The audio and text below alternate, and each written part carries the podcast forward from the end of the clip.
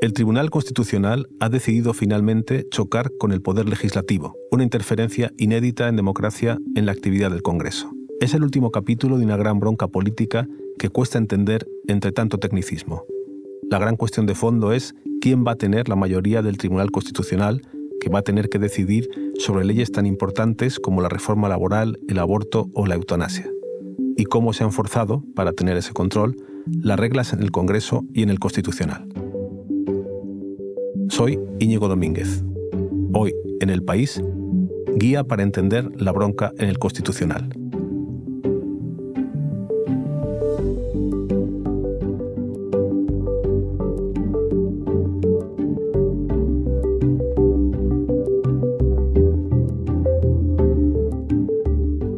Para comprenderlo voy a ir al despacho de José Manuel Romero, subdirector del periódico, y que me lo explique.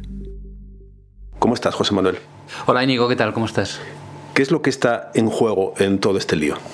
Pues eh, dos cosas muy relevantes. Una, la renovación del Tribunal Constitucional, que debería haberse hecho hace seis meses y que sigue bloqueada porque hay ocho vocales del Consejo General del Poder Judicial que se niegan a pactar cualquier tipo de nombre y eso hace que como la Constitución habla de que se tiene que renovar por tercios, esto es de cuatro en cuatro magistrados, no sirva la aprobación por parte del Consejo de Ministros de sus dos magistrados que le corresponden en este turno. Esos dos magistrados están en la puerta del Constitucional esperando a que les dejen pasar porque los dos del Poder Judicial no han podido ser nombrados todavía. Y lo que se ha puesto en juego a raíz de un recurso que ha presentado el Partido Popular es si el Congreso de los Diputados puede en su tramitación legislativa verse bloqueado por el Tribunal Constitucional. Estas serían las dos cosas que están en juego. Y está en juego porque lo que está en juego es la mayoría en el Tribunal Constitucional. Ahora hay una mayoría conservadora y pasaría a ser más progresista, ¿no? ¿Cómo funciona el Tribunal Constitucional? Eh, el Tribunal Constitucional lo forman 12 magistrados, eh, se renueva, como digo, por tercios de cuatro en cuatro. Cuatro magistrados que elige el Congreso, cuatro magistrados que elige el Senado y cuatro magistrados que elige el gobierno y el poder judicial, que es donde estamos ahora mismo. Se eligen cada tres años porque el mandato de los magistrados es por nueve años. Cada vez que el gobierno tiene que elegir a sus dos magistrados, cambia el sesgo ideológico del Tribunal Constitucional, porque en el Congreso y en el Senado se reparten a partes iguales, dos elegidos a propuesta del PP y dos elegidos a propuesta del PSOE, porque en este país durante 40 años siempre ha habido un bipartidismo imperfecto. Pero cuando llega el momento en que le toca renovar al gobierno, esos dos magistrados son claves para dirigir el sesgo ideológico hacia un lado o hacia otro, que es donde nos encontramos actualmente. Cuando la derecha política y la derecha mediática hablan de que Pedro Sánchez intenta el asalto al poder del Tribunal Constitucional, en realidad lo único que quieren decir es que la ley obliga a que cada nueve años el gobierno elija a sus dos magistrados y en función de quién esté en el gobierno, el sesgo ideológico del Constitucional cambia. Hace nueve años, 2013, Rajoy estaba en el gobierno, nombró a sus dos magistrados y desde entonces el sesgo ideológico del Tribunal Constitucional es conservador porque hay siete magistrados conservadores y cinco progresistas.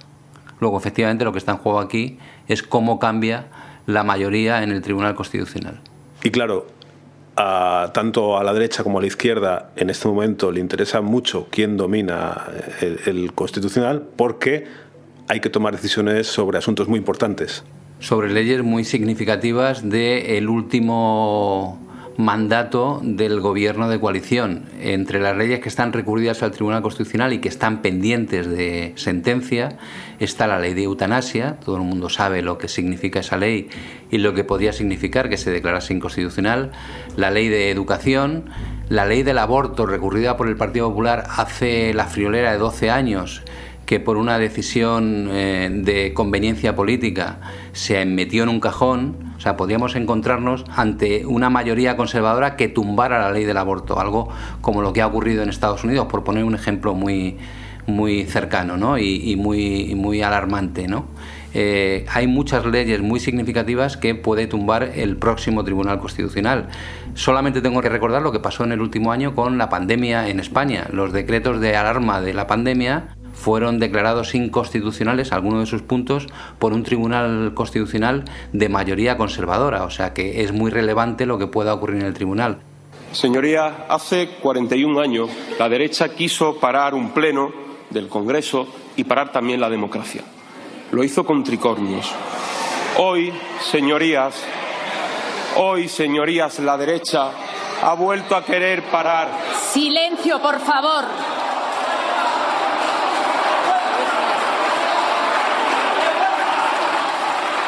Acudimos a las instituciones del propio Estado de Derecho, nos dicen que estamos dando un golpe a la democracia. Y es que ustedes se han mimetizado tanto, tanto, tanto, tanto con aquellos que dieron de verdad un golpe a la democracia, que han llegado a creerse que la democracia es solo para ustedes, o mejor dicho, que la democracia son ustedes. Vámonos a la bronca que se montó en el Congreso el otro día, ¿no?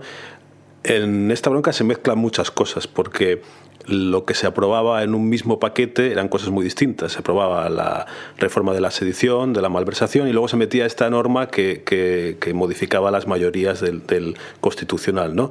¿Me puedes explicar todo este lío, la mecánica de estos trámites? Primero hay que empezar diciendo que el Gobierno eh, emprendió un atajo legislativo prácticamente desconocido en 40 años de democracia, y es que para reformar el Código Penal con el único objetivo de beneficiar a los independentistas que o han sido condenados por el 1 de octubre o están pendientes de juicio o están huidos de la justicia, para beneficiarlos en el futuro, ellos cambian eh, el Código Penal, reforman delitos muy sensibles del Código Penal, como son el de sedición y el de malversación, el de sedición para derogarlo directamente y cambiarlo por el de desórdenes eh, públicos agravados y el de malversación para abaratarlo hasta el punto de que realmente la pena sea mínima por una malversación de fondos públicos. Digo que emprenden un atajo legislativo porque lo hacen por un sistema que impide cualquier tipo de debate, reflexión, estudio, que es el de la proposición de ley que presentan los grupos parlamentarios. La diferencia entre un proyecto de ley que sale del Gobierno y una proposición de ley que presentan los grupos del Gobierno es que en el caso de que sea proposición de ley no hay que pedirle dictamen al Consejo de Estado, al Consejo General del Poder Judicial, al Consejo Fiscal, que son expertos jurídicos que te pueden asesorar respecto a ojo con esta ley porque incumple este precepto constitucional o porque al final puede tener efectos perversos o lo que sea. Salvan ese trámite inician una tramitación express en el Congreso de los Diputados, que en apenas seis días quieren aprobarlo todo, lo cual, como digo, no tiene parangón en, en, el sistema parlamentario de los últimos 40 años. Y no contentos con eso, el Gobierno introduce una serie de enmiendas para acabar con otro problema que tienen, que es el del bloqueo en la renovación del Tribunal Constitucional lo que dice el Partido Popular con cierta razón, basada en la jurisprudencia del Constitucional, es que tú cuando estás aprobando una ley de carreteras no puedes presentar una enmienda para corregir una ley de hospitales, para que la gente lo entienda básicamente. Eso es lo que hizo el, el Grupo Parlamentario Socialista y Unidas Podemos. O sea, hasta aquí lo que pasó en el Congreso y la bronca del Congreso. Otra cosa es que la jurisprudencia del Tribunal Constitucional dice que ese tipo de recursos de amparo no puede llevar aparejada la suspensión cautelar de la votación, que es lo que no se ha hecho nunca. Hay muchos ejemplos de eso y si queréis luego entramos en ello. Cuéntanos, Miguel Ángel, ¿qué está pasando? Sí, sí, Aymar, acaba de producirse la votación sobre las cautelares y han sido estimadas, lo que implica la paralización del procedimiento. Noticia de última Esto es lo realmente novedoso, que, que, no tiene precedentes en la historia del Tribunal Constitucional, ni siquiera en la historia del Congreso de los Diputados, aunque el Partido Popular cita un precedente que si quieres te explico básicamente. En el año 2017, el 5 de octubre de 2017, el gobierno de la Generalitat eh, convoca un pleno en el Parlamento catalán para declarar la independencia Veníamos del 1 de octubre, donde se había celebrado el referéndum ilegal, y el 5 de octubre se convoca un pleno para el 9 de octubre en el Parlamento catalán. El grupo de los socialistas catalanes acude al Constitucional, presenta un recurso de amparo y pide, por favor, que se suspenda cautelarmente ese pleno. Y el Constitucional lo que dice es, ese pleno, para declarar la independencia, se ha convocado de acuerdo a una serie de leyes que se han aprobado en el Parlamento catalán, que eran la ley del referéndum y la ley de desconexión, que yo, Tribunal Constitucional, ya he declarado inconstitucionales esas leyes. Es por esa razón por la que el Constitucional aceptó por primera vez en su historia la suspensión cautelar de un pleno.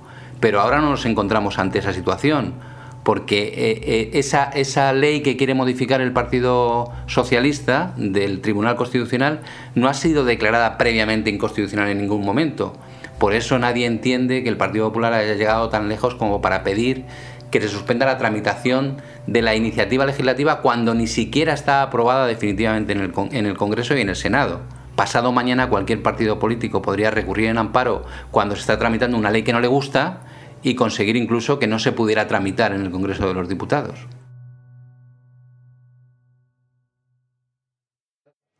Sí, en esencia lo que estamos viendo eh, es, eh, o, eso dicen desde el Gobierno, es una interferencia eh, inédita del Poder Judicial sobre el Legislativo.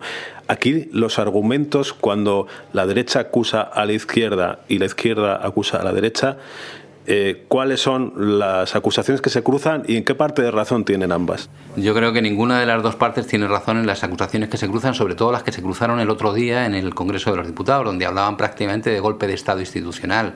Bueno, yo creo que esto no tiene que llegar tan lejos como para acusar al Partido Popular de pretender dar un golpe de Estado con jueces del Tribunal Constitucional ni el Partido Popular considerar que lo que está haciendo el, gobierno con estas reformas legislativas son golpes de Estado institucionales. Yo creo que eh, si, eh, arañamos un poco en el objetivo último de estas leyes es que se lleve a cabo una renovación que por pura aplicación de la ley debería haberse llevado a cabo sin ningún problema hace seis meses. O sea, en realidad las reformas del gobierno pueden resultar muy chuscas, hasta el punto de que en una de esas reformas dicen, que es la del Poder Judicial, el Poder Judicial no tiene por qué nombrar a los jueces del Constitucional por los tres quintos que se requieren hasta ahora para evitar el veto de los conservadores, sino que dice mucho más esa reforma, dice, y además no hace falta ningún tipo de quórum, que es algo como muy sagrado para facilitar los consensos en, las grandes instituciones. Lo que viene a decir el Gobierno es, da igual que de los 18 vocales del Poder Judicial solo acuda uno al Pleno para que se pueda nombrar a los dos magistrados del Tribunal Constitucional. O sea, hacen unas reformas muy extremas, muy radicales, eh, que yo creo que en el futuro incluso podrían ser hasta declaradas inconstitucionales, pero para arreglar un problema que eh, la actuación, em, digamos, eh, honesta del Partido Popular tendría que haber resuelto hace seis meses, y es en el Poder Judicial nombrar a los dos magistrados como se ha hecho toda la vida, un progresista y un conservador, y no estaríamos en, esta, en este enredo legislativo, judicial y político que no conduce a ningún sitio más que a la melancolía. De todas maneras, José Manuel, mm, me pregunto por qué, cómo hemos llegado hasta aquí. Quizá la, degradación, la polarización política ha llevado a, llevar esto a un, extremo muy crispado, ¿no? Porque antes no era así. Solo, solo así, por eso que dices, se puede explicar la situación, porque por poner un ejemplo que para mí resulta muy simbólico de la lealtad institucional entre los grandes partidos que han gobernado España en los últimos 40 años, Recuerdo que en el año 2004, cuando Aznar perdió las elecciones famosas después del 11M, el 14 de marzo de 2004, a quien le tocaba nombrar a esos dos magistrados de los que hemos hablado antes del Constitucional que cambian el sesgo político del tribunal era al gobierno de José María Aznar. Y eh, Aznar estuvo en funciones hasta que llegó el nuevo gobierno de José Luis Rodríguez Zapatero hasta el mes de mayo. Y esos días en la prensa se discutía quién iba a nombrar a los dos magistrados del Constitucional, porque todo el mundo sabía que ese nombramiento era clave para que el Constitucional de los próximos nueve años estuviera dominado por una tendencia o por otra. Y recuerdo que Aznar, de una manera muy leal al funcionamiento normal de la democracia, dijo que ese nombramiento no le correspondía a él, sino al nuevo gobierno que había salido de las urnas. Y así se respetó y el nuevo gobierno pudo nombrar a sus dos magistrados. Aquello que ocurrió hace 18 años hoy sería impensable. Hoy estoy convencido de que el gobierno al que le tocase eh, haría una pequeña trampa de no, no, no, yo sigo aquí en el gobierno y por lo tanto soy yo el que va a nombrar a esos dos magistrados, aunque luego se montara el gran escándalo.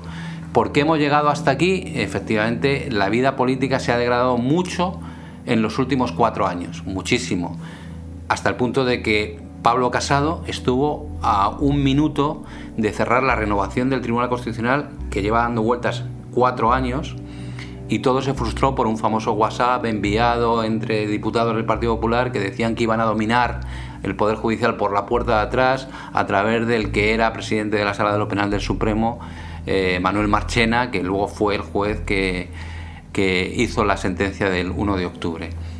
Y además esta bronca eh, desde la calle para el ciudadano, aparte de que es muy difícil de comprender y difícil de leer y de interpretar, ¿tú crees que realmente afecta la vida de la gente? Bueno, alguien podría decirte que claro que afecta porque en la medida en que mañana un tribunal constitucional de sesgo progresista pudiera avalar la ley de la eutanasia o la ley de educación o la ley de plazos del aborto, no es lo mismo que un tribunal constitucional de sesgo conservador que pudiera tumbar esas leyes. Entonces, eh, ¿puede tener relevancia para la vida de los ciudadanos? Puede tener relevancia, sí, efectivamente, porque se puede cargar leyes que ya están aplicándose y que afectan a cientos de miles de personas o, millones de personas, sí. La reforma laboral también está entre las cosas que está recurrida por Vox y por el Partido Popular. Claro, si hay un tribunal eh, conservador, digamos, podrían tumbar esa reforma laboral que favorece a millones de trabajadores, ¿no? Pues sí, eso podría ocurrir. Muy bien, José Manuel, muchas gracias. Pues vamos a ver en los próximos días qué sucede y qué respuestas se dan a todas estas preguntas. Muy bien, Íñigo.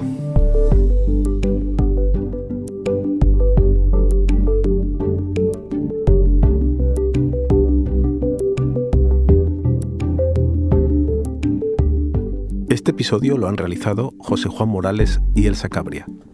El diseño de sonido es de Camilo Iriarte. La edición es de Ana Rivera y la dirección de Silvia Cruz La Peña. Yo soy Íñigo Domínguez y esto ha sido Hoy en el País. De lunes a viernes volvemos con más historias. Gracias por escuchar.